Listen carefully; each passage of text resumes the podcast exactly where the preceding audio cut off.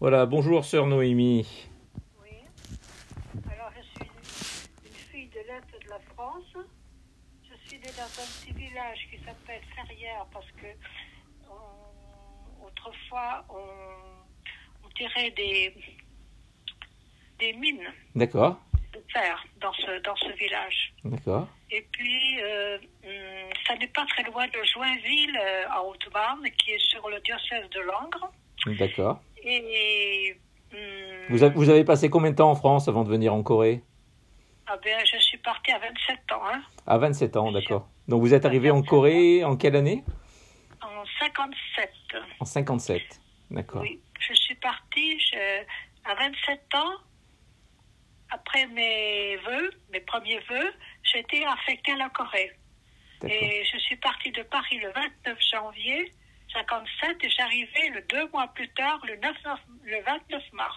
Alors, vous êtes, vous êtes parti avec quelle euh, congrégation, euh, sœur Noémie? Ah ben, les, sont les petites sœurs de Jésus du Père de Foucault.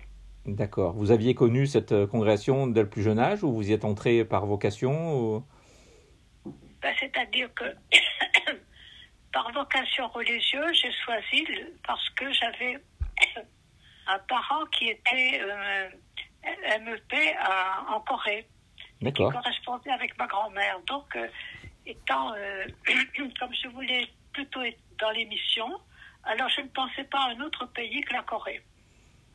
Alors on d'accord, m'a envoyé en Corée. Alors, nous étions partis, donc, je vous l'ai dit, de Marseille euh, le 29. On était trois. Euh, Trois petites sœurs qui sont parties de Marseille. Car, et nous sommes arrivés à Busan. Deux mois plus tard, c'était vraiment la terre promise. Deux mois pour arriver, pied- d'accord. Quand on n'a pas le pied marin, on peut imaginer toutes les péripéties du, bateau. Oui, Bon. j'imagine. Certains de nos confrères des MEP nous en ont parlé. oui, oui. Oui. Et puis alors, euh, nous étions trois. Il y en a une qui est restée à Aberdeen parce qu'on commençait la fraternité en Chine et des petites sœurs étaient parties quelque temps plus tôt, alors elle allait les seconder. Donc elle est, restée à Aberdeen. Et puis là, euh, dans la baie d'Aberdeen, où elles étaient sur le bateau, nous avons attendu un, bateau coréen qui n'est jamais qui n'est jamais venu et nous avons pris alors un bateau américain qui nous a conduits jusque Osaka. Et puis après de Osaka, il fallait trouver encore un bateau pour aller à, à Busan.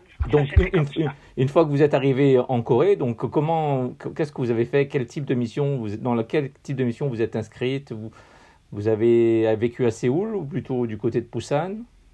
Non, j'ai vécu à euh, fonder la fraternité de Taegu, De Taegu, ouvrière. d'accord. Fraternité ouvrière. Ça voulait dire que hum, on menait une vie ordinaire au milieu d'un plutôt d'un quartier pauvre.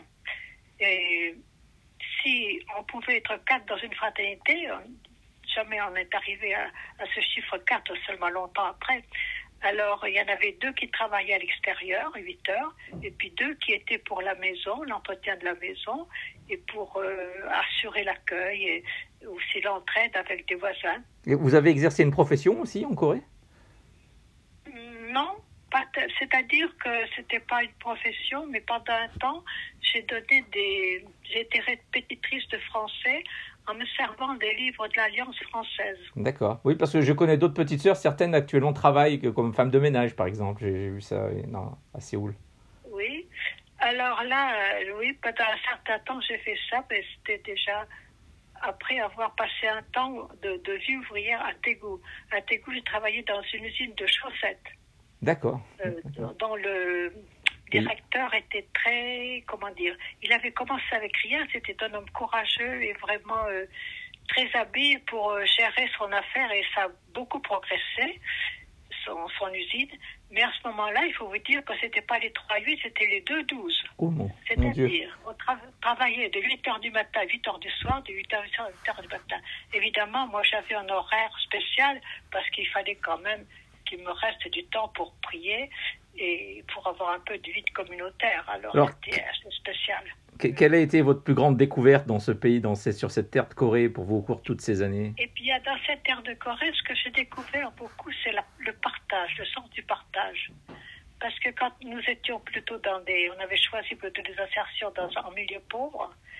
Et s'il y avait des jours de fête, que ce soit le, le jour de l'an euh, lunaire ou autre, ou la fête des boissons ou autre, on avait toujours notre plateau, vous savez, notre plateau de, de ravitaillement, enfin de bonnes choses. Ils partageaient beaucoup. Ça ça m'a touché le partage des, des Coréens. Et dans, dans les choses peut-être les plus difficiles pour vous au cours de ces, 40, ces, ces- ces longues Ouais, années? C'est-à-dire que il a fallu se mettre à la nourriture, une adaptation à la nourriture, quand même, c'est pas si facile au début. Bien sûr. Pas si facile. Et alors, j'avais lu des, des, choses, un peu des choses amusantes dans les livres des, des pères des missions étrangères, enfin, il y, a, il y a 100 ans, 150 ans. Alors, il y en a un qui disait On a marché toute la journée, on est tellement fatigués.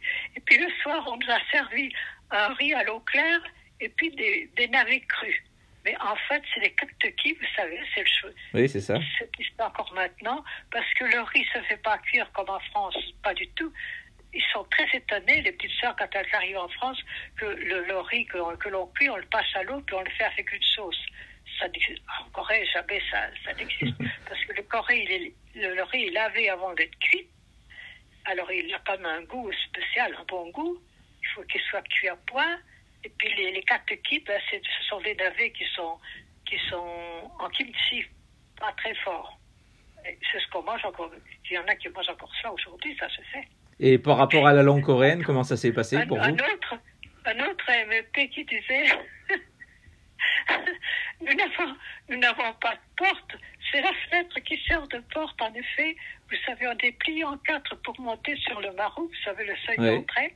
Et puis après, on passait dans un, devant une fenêtre, c'est vrai, mais c'était, mais c'était la porte en même temps pour entrer à l'intérieur. Alors, il y a des choses amusantes dans les, dans les écrits des pères des maisons étrangères. Ah oui, puis vous, vous, vous avez vu vraiment toute la transformation de la Corée. Et je me posais vraiment la question par rapport à la langue. Comment est-ce que vous avez fait? Parce que c'est une langue qui est, qui est pas Ah simple. ben, c'est une langue très difficile, justement. Et ça, ça a été quand même, euh, comment dire, une difficulté. Parce que normalement, ceux qui viennent en Corée maintenant étudient, étudient la langue pendant deux ans. Et après, quand on a cette base, on peut se, se cultiver davantage.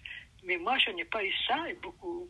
Maintenant, on donne aux petites sœurs qui viennent ou ailleurs le temps quand même de d'étudier la langue parce que ça prend du temps. Donc vous êtes toujours en train de l'étudier. Donc?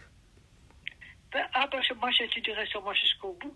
J'en apprends tous les jours. C'est ça, ça a été l'adaptation, l'adaptation à la nourriture, l'adaptation euh, comment vivre, parce que tout a un sens ici. Il faut apprendre, c'est jamais fini. Mais alors de passer de l'adaptation à l'inculturation, eh ben c'est pas si simple. On en apprend tous les jours en Corée. C'est pas votre avis? Ah, je suis assez proche de votre avis, ça c'est sûr. Oui. Notamment sur le fait qu'on apprend tous les jours et qu'on n'a jamais fini d'apprendre. oui. On n'a jamais fait ça parce que Alors, tout sur, est sur, sur- tout est, oui. je ne sais pas moi, la manière de poser des, des baguettes dans un sens, la cuillère, dans tous les sens, quelquefois des petites choses de rien, nous qui n'ont pas d'importance, mais pour les Coréens, ça a de l'importance. Bien sûr.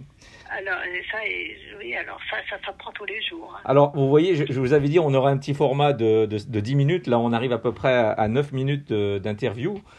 Alors, je, je voulais vous poser quand même une dernière question. Vous, vous pouvez nous dire là maintenant où est-ce que vous êtes, comment, comment vous vivez euh, Vous avez fait le choix de vivre une retraite un peu particulière? Comme nous étions en, fraternité, dès le, le- le tournant de la vieillesse commençait, alors euh, il y avait deux petites sœurs, une qui était en grande dépression et une autre qu'on soignait pour le cancer. Alors moi je me suis dit, écoutez, il faut choisir, ou bien je rentre en France, ou bien si je reste en Corée, il faut trouver un moyen. Et alors j'ai préféré rester en Corée. Et comme nous étions très bien avec les petits sœurs des pauvres, alors les responsables des deux congrégations se sont entendus et je suis donc j'ai été accueillie euh, chez les petites des pauvres Et vous y êtes depuis combien de temps?